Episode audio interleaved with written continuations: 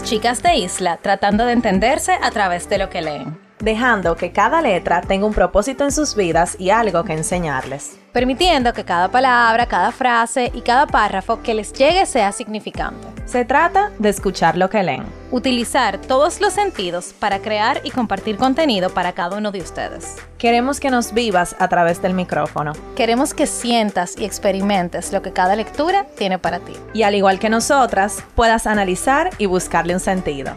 ¿Estás escuchando? Letras al aire.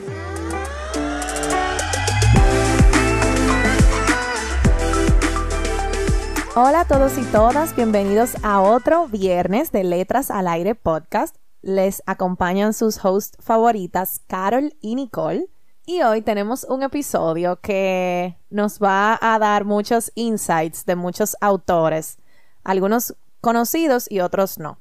Hola a todos, eh, bienvenidos a otro episodio de Letras al Aire. Espero que estén felices de que hoy es viernes y, que y de que nos están escuchando como dice Carol, hoy tenemos un episodio sobre autores, pero no autores normales. Exacto, normales. O que han llevado una vida bajo la línea, de que sin mucha bajo atención. Perfil. No. Que han llevado una trayectoria, por decirlo así, que se considera normal ante la sociedad. Que para mí normal es una palabra tan general que no tiene ni sentido a veces. Pero tú, tú dices normal y la gente lo entiende. Entonces, eh, estos autores son autores brillantes, con una trayectoria y una carrera literaria muy reconocida, pero también muy criticados por hechos de su vida, que es lo que vamos a hablar hoy. Sí, hoy le queremos dedicar el episodio a autores controversiales autores que si uno no sabe la historia de background, uno no se entera de lo que vivió en su vida personal y de por qué lo criticaban y qué tuvo que pasar, algunos de estos hasta llegar a la muerte. Y yo creo que esto es importante porque, como hablamos en el episodio de nuestro autor Stephen King, no todo el camino es fácil y no todo es bien recibido. Y aunque Stephen King es un autor muy famoso y muy reconocido, él también fue criticado en su momento. O sea, sus obras no eran tomadas, tomadas en serio, porque ¿quién iba a leer obras de misterio? Entonces, esto vendría siendo como una extensión de ese episodio con otros autores. Y creo que cada uno lo puede aplicar a sus proyectos personales y a su vida personal. Sí, y antes de empezar con los autores, eh, una vez, hace un tiempo, hablábamos tú y yo, Nicole, en un episodio, que a veces la trayectoria de una, o sea, la trayectoria personal de un autor refleja mucho en su libro y refleja el éxito que puede tener su obra o su libro. Entonces yo creo que parte de lo que han vivido hacen que sus obras sean obras maestras y que sean artistas realmente, porque lo que tú viviste como en tu vida personal se puede reflejar. Y en, el caso de alguno de los autores que vamos a ver ahora se refleja.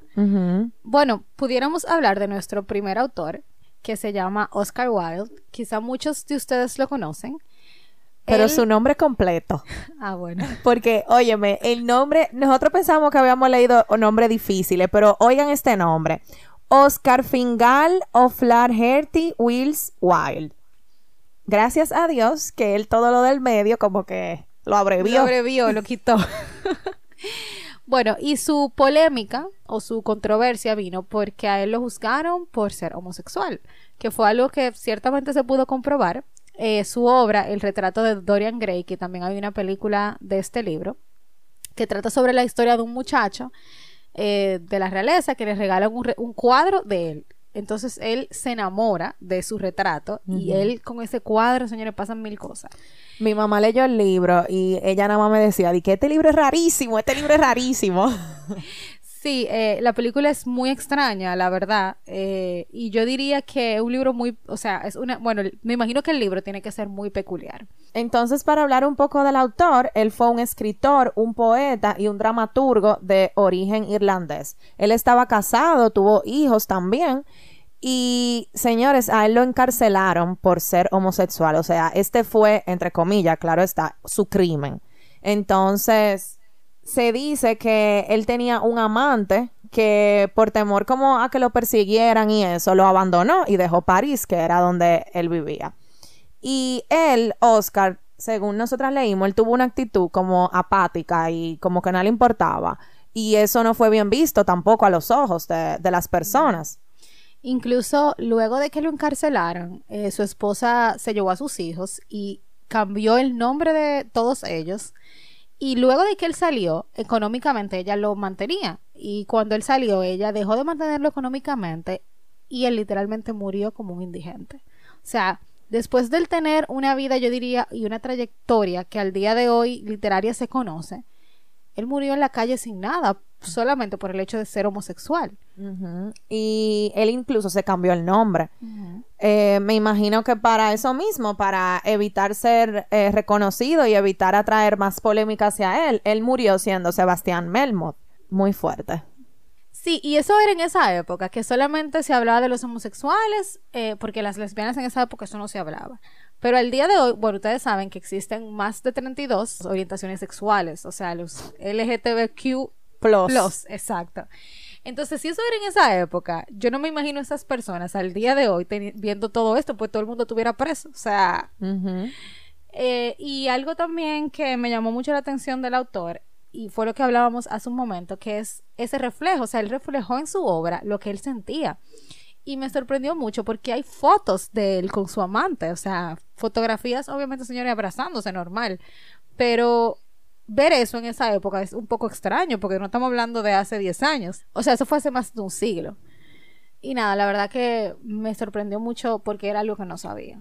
Algunos libros de este autor que también nos pudieran interesar es El Príncipe Feliz y otros cuentos, El crimen de Lord Arthur Saville y otras historias, una casa de granadas y De Profundis. Y nuestro siguiente autor es John Paul Sartre, quien nació en el 1905 y murió en el 1980. Y su polémica fue, señores, rechazar el premio Nobel. A mí me dio mucha curiosidad la razón detrás el, por la cual él rechazó un premio Nobel. O sea, eso es algo que es increíble realmente. Él era un filósofo, escritor, novelista, dramaturgo, activista político, biógrafo y crítico literario francés, en donde él en sus obras exponía el existencialismo y el marxismo humanista. Y por su filosofía, la cual era que él no quería convertirse en, un, en una institución, él rechazó el premio Nobel. Él dijo, no, yo no voy a a tomar ese premio porque él no quiere como verse involucrado o que su obra significase como algo por un premio. O sea, él tenía una regla y esto él se lo explicó mediante una carta que él mandó cuando rechazó el premio, que era declinar todo reconocimiento o distinción y que los lazos entre el hombre y la cultura debían de desarrollarse directamente sin tener una institución en el medio. Y bueno, yo creo que esta es una convicción muy marcada que él tenía, porque, o sea, tú rechazar un premio Nobel, que es el premio más importante, yo diría que en el mundo, tiene que ser difícil, pero una de las cosas que él también decía que me llamó mucho la atención es que él creía que al él recibir ese premio, él se acercaría más a los bloques de la Guerra Fría la Guerra Fría fue un enfrentamiento político, económico, social, ideológico, militar e informativo que inició luego de la Segunda Guerra Mundial. En el, o sea, desde el 1947 hasta el 1991. Entonces, él decía que él no quería aceptar este premio porque él se iba a acercar a uno de esos bloques de la Guerra Fría y que él lo que quería era su entendimiento, o sea, el entendimiento entre ambos. Entonces, que para él no hacía ningún sentido aceptar un premio que fuera a favorecer a una parte porque lo iban a usar en contra del otro bloque. Entonces, tú tienes que tener como una capacidad. Tú tienes que estar claro en la vida. Ajá, de que tú estás por encima de todo eso para tú decir, yo no voy a aceptar este premio. Y eso me parece como tan hermoso y como tan valiente de su parte, el decir simplemente que no. Eh, de verdad. Ante la crítica, ante lo que sea que pudieran decir de él, mi amor, él no. No, y punto. Y muy claro, o sea, que él lo dijo. Y ya. Sí, y bueno, eh, unas, algunas de sus obras, la más famosa fue La náusea. me, me dio mucha risa ese nombre el existencialismo, las palabras, la edad de la razón y el muro. Sí, sí, tú te fijas, o sea, no hemos leído ningún libro de este autor, pero él es bien filosófico y bien como profundo. O sea, yo creo que si alguna vez llegamos a leer un libro de este autor, nosotros vamos a fundir. yo creo que sí. Y nuestro siguiente autor polémico, que esto yo no lo sabía, me sorprendió bastante, es Gabriel García Márquez, el cual murió hace poco, en el 2014, murió este autor, y su polémica fue que él tenía una amistad con el revolucionario cubano Fidel Castro. Pero señores, no cualquier amistad, o sea, ellos eran BFF, como quien dice. Y ellos tienen, o sea, investigando sobre esto, ellos tienen fotografías juntos. Él decía que ellos se juntaban a hablar sobre cosas literarias e incluso él fue muy criticado porque ustedes saben todo lo que pasó Cuba, todas las controversias, la muerte, eh, este momento tan oscuro para este país, eh, liderado por Fidel Castro. Y viene este señor que también él es súper famoso, o sea, yo creo que en, Latinoamérica él es uno de los autores más reconocidos, incluso ganó un premio Nobel, a ser amigo de él y no solamente eso, encubrir asesinatos y muertes defendiendo a Fidel Castro y su ideología. Sí, y algo que me dio mucha risa es que cuando él describía la amistad que tenía con Fidel Castro, él lo que decía era que su amistad era una amistad intelectual que cuando estaban juntos ellos hablaban era de literatura, o sea que todo lo demás quedaba a un lado. Y que otra de sus pasiones era la gastronomía, o sea, literalmente ellos eran amigos, ellos no hablaban de política y de temas de revolución y de, nada de eso. Y esto de verdad fue muy criticado porque el pueblo decía, mientras el escritor García Márquez disfrutaba de los banquetes que hacía Fidel Castro, sus casas eh, de retiro en el campo, Cuba se sometía a una racionalización de la comida. Señores, donde ni siquiera un pedazo de carne tú lo podías conseguir. O sea, eso era muy criticado porque ¿cómo tú vas a estar defendiendo eso? Y encubriendo también. Sí, en verdad yo me quedé ¿qué? Porque cualquiera que lo ve a Gabriel García Márquez, o sea, si usted no ha visto una foto de él, búsquela. O sea, ese es el hombre más tierno, yo diría. Sí, él se ve muy tierno. él, se ve, o sea, que no rompe un plato. O sea, me, chocó en verdad saber esto. Yo creo que eh, el, querer dejar sus diferencias a un lado, él lo extrapoló demasiado, porque no me imagino yo compartiendo, por ejemplo, en una mesa con Trujillo, que fue un dictador eh, de aquí de República Dominicana, sabiendo toda la muerte todo el dolor que sufrió el pueblo dominicano bajo esa dictadura. Entonces, no sé cómo él pudo hacer, hacerlo. Y uno de sus detractores más grandes fue también un escritor muy famoso, Mario Vargas Llosa, que lo llamó Lacayo. El Lacayo de Castro. Ajá, el Lacayo de Castro. Y es fuerte tú tener a una a un país entero, a una sociedad entera, a Latinoamérica entero cayéndote arriba porque tú eres amigo de un dictador que para muchos, porque no puedo decir para la mayoría, fue demasiado duro con su propio pueblo. O sea, el tema del socialismo en Cuba, y bueno, al día de hoy vemos que hay todavía mucha controversia política, ha sido muy marcado. No sé, demasiado. Yo digo que hay, hay muchos factores que influyen, pero me parece algo demasiado increíble. Algunos, algunas de sus obras que podemos mencionar eh, son Cien años de soledad, El amor en los tiempos de cólera, Crónicas de una muerte anunciada, El coronel no tiene quien le escriba, Memorias de mis putas tristes, Doce cuentos peregrinos, Del amor y otros demonios. O sea, todas las obras, yo la conozco de él. Yo no me las he leído todas, pero es un autor sumamente conocido. Y estoy segura que ustedes que nos están escuchando también han oído muchos de estos títulos. O sea que, wow. Yo diría que, bueno, no, hemos terminado. Lo voy a dejar para el final. Bien de polémica. Bien de polémica. Márquez. Y nuestro tercer autor es un autor argentino muy reconocido, Jorge Luis Borges, el cual su polémica fue aceptar un premio de Augusto Pinochet, que fue un dictador chileno. Y si ustedes quieren oír un poco de esta historia, solo tienen que ir a nuestro episodio de la Casa de los Espíritus, que es el episodio 6, Isabel. donde Isabel Allende, eh, su tío que fue político, eh, vivió eh, todo este, toda esta dictadura que vivió Chile. Y en el libro ella cuenta todo el proceso de la dictadura. Eh, hay unas historias de amor muy lindas y difíciles también. O sea que e si quieren- intensas.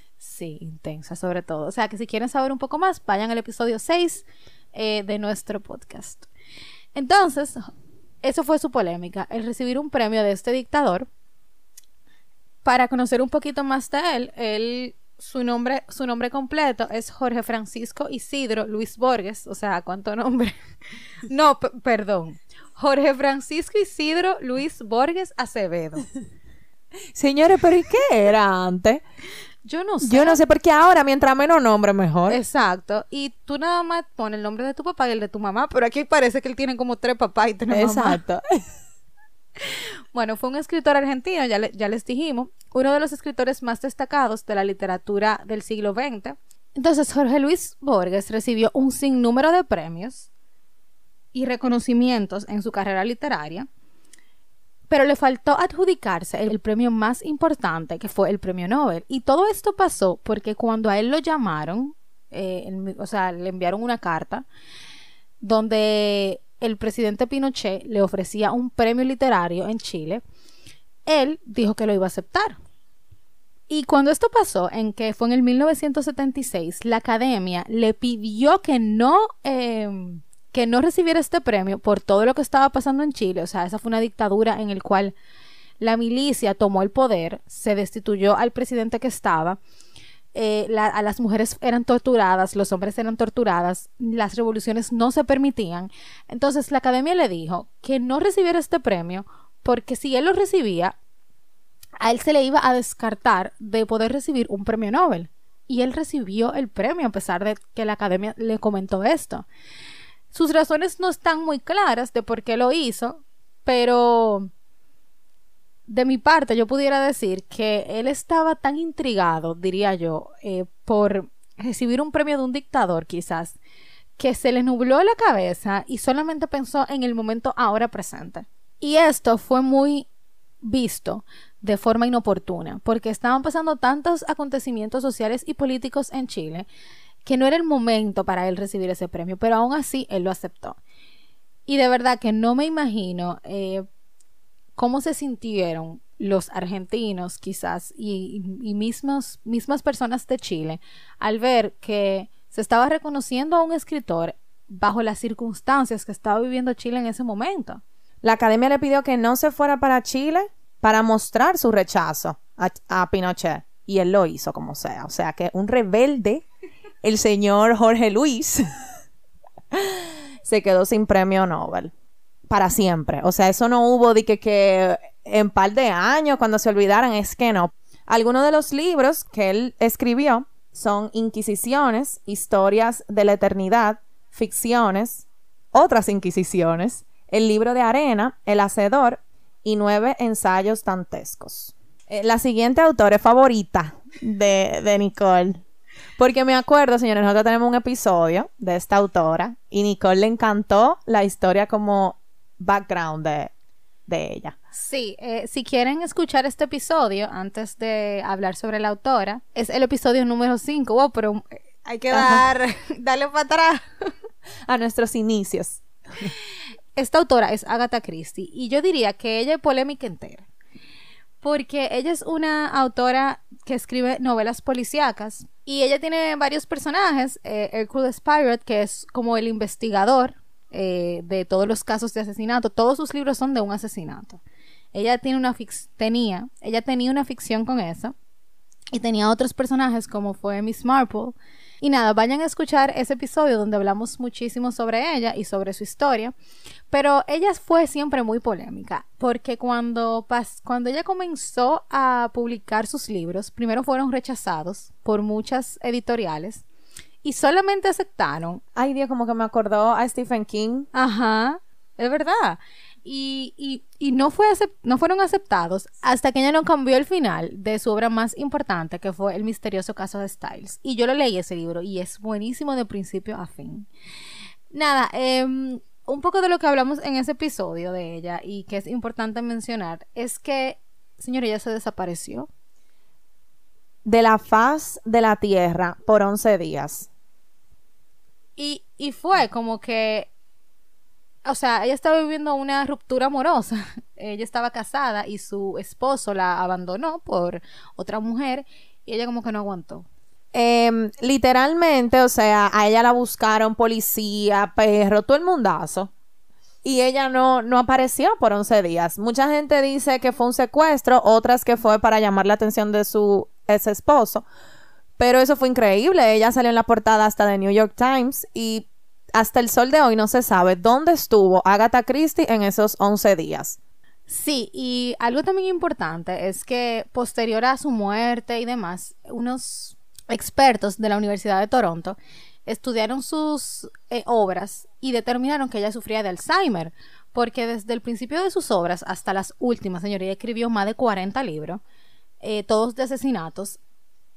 Ella como que en las descripciones, en vez de decir lo que era, ponía cosa o algo. Y era algo como demasiado notable. y se repetía mucho. Ajá, y se repetía mucho. Incluso em, cuando a ella le encontraron que ella se desapareció fue en un hotel. Eh, y ella dijo que ella estaba ahí porque ella sufría de amnesia. Como que nadie se lo creyó eso.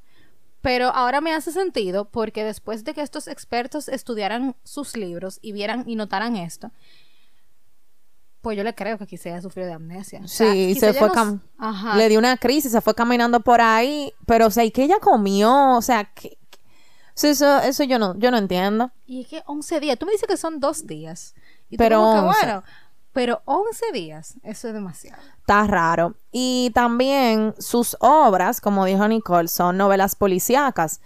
Y como estábamos hablando al principio del, del episodio, lo que ella vivió, lo que le pasó en este momento, pudo haber sido eh, inspiración para estas obras que, son de investigación de principio a fin. Y si alguno de ustedes alguna vez lee alguno de sus libros, se dará cuenta que como pista tras pista tras pista. Y cuando tú crees que ya, no, no es eso. Hasta di que la última tres oraciones, di que, ah, se resolvió el misterio. O sea que tiene como una similitud. Y bueno, como les dijimos, ella tiene muchos libros, pero aparte del misterioso caso de Styles, que es el más famoso, también está Muerte bajo el Sol, Muerte en el Nilo, El asesinato en el Oriente Express, La ratonera, Se anuncia un asesinato. Y bueno, nosotras nos leímos también, eh, que lo pueden ver en ese episodio, Los elefantes pueden recordar, y Carol se leyó Un cadáver en la biblioteca. Bueno, y nuestro siguiente autor es el escritor Sir, óyeme a mí, Sir Arthur Conan Doyle, que es nada más y nada menos que el padre de Sherlock Holmes, o sea, él fue el que se inventó ese personaje tan famoso de investigación. Eh, hay series, películas, obviamente libros basados en este personaje, que era como un genio de la investigación. Él fue médico y escritor británico, y su polémica fue que él creía como en cosas espirituales, en cosas mágicas, en hadas, en todo lo que fuera sobrenatural. Y muchas personas como que no entendían cómo él en su obra de Sherlock Holmes, donde él resolvía investigaciones tan lógicamente, él como autor era así como tan espiritual y como que creía en tantas cosas mágicas y fantasías. Y bueno, eh, algo también que me pareció muy curioso es que dicen que después de la muerte de uno de sus hijos, que murió por neumonía en la guerra, él como que se acercó más a estos centros eh, espiritistas y que él defendía esta corriente incluso públicamente, que él estaba muy involucrado en todo el ámbito espiritual y que incluso antes de su muerte, él decía una frase que fue muy polémica, pero que dado sus creencias era lo que hacía más sentido. Y era que él decía, el lector juzgará que yo he vivido muchas aventuras, las, las mayores y más gloriosas me esperan ahora. Exacto, justo antes de él morir. Entonces también, no solamente él eh, creía en todas estas cosas, pero también su esposa. Su esposa tenía la certeza de que él podía hablar con fantasmas. Él tuvo un enfrentamiento con el escapista Houdini, me imagino que muchos lo han escuchado, este nombre, y él tuvo una fuerte discusión porque Houdini se acercó a él luego de que su madre murió, porque él pensaba que lo iba a poner en contacto con, con su mamá. Señores, y ellos hicieron como, ¿verdad? Esta, este ritual y ay, Dios. la sesión en la que se llama a las pues se abren las ah. puertas al otro mundo. Ajá, en donde a través de la esposa de él iba iba como a hablar con la mamá de Houdini. Bueno, señores, pues cuando, ¿verdad? Apareció di que la mamá y estaba hablando la mamá, estaba hablando en inglés y Houdini decía, "Pero es que ella no sabe hablar inglés. Esa no es mi mamá." Entonces, al final era una farsa, ¿verdad? Eh, y esto no pasó y por eso, bueno, tuvieron ese enfrentamiento. Entonces, él era full, full creyente de esto. Y tú sabes algo, él tenía otras obras, pero el público de él aclamaba a Sherlock. O sea, la gente nada más quería saber de Sherlock. Hubo incluso una vez que Doyle mató a Sherlock en uno de sus libros y la gente le dijo, tú tienes que resucitarlo. porque no podemos perder a este personaje. Y él decía, eh, Doyle, el autor, que él aspiraba como a escribir otros libros de otras cosas, de otros temas, pero la gente no estaba en eso. Era Sherlock o nada. Sí, y bueno, otras de sus obras, aparte de Sherlock, eh, podemos mencionar Rodney Stone, Uncle Bernard, Estudios del Natural, que obviamente saben de qué va, o sea, estudios sobre temas paranormales. Las hazañas de Brigadier Gerard, las aventuras de Brigadier Gerard y la boda de Brigadier. por Brigadier. Era famoso también. dio, dio tela por donde cortaba Brigadier. Eso es una vida contada ahí. Mira, las hazañas de Brigadier, ok. Las aventuras de Brigadier y la boda de Brigadier. Parece que ahí ya... No le dio para mal la, la, escritura. Y bueno, nada, eh, llegamos al final, tristemente, de los autores más polémicos del mundo, o bueno, algunos de ellos. Y realmente me parece muy curioso que todos estos autores fueran tan polémicos, pero fueran tan famosos. Entonces, yo creo que parte de su maravillosa carrera y de su y de su reconocimiento fue que ellos fueran tan polémicos, porque quizás si ellos no hubieran sido tan diferentes, entonces ellos no hubieran podido ser lo que ellos fueron en su época y que al día de hoy lo estamos conversando. Nicole, dime de los autores que vimos, ¿quién te, quién te pareció más polémico? Bueno, aparte de Agatha Christie, que yo de verdad la tengo como en un pedestal, yo diría que, que Jean-Paul Sartre, porque, señores, o sea, él rechazó un premio. Eso para mí es como difícil de creer. A mí, para mí, de los que hemos hablado hoy, Gabriel García Márquez. Él era un tigre. Sí, él era un tigre, porque yo te voy a decir una cosa. Es como la gatica María Ramos. Ajá, exacto. Tú sabes que ahora que tú dices eso, me parece que sí, él era un tigre, porque él quería tener a Castro de su lado, quizás. Porque él era como material de estudio para sus obras, porque sus obras son muy políticas también, algunas, o sea, bueno, algunas de ellas. Entonces, como que eso lo ayudó también no, a escribir. Y me imagino en su cabeza el poder decir que él era muy amigo de, Fidel Castro, tal vez para él, para él eso era algo muy importante.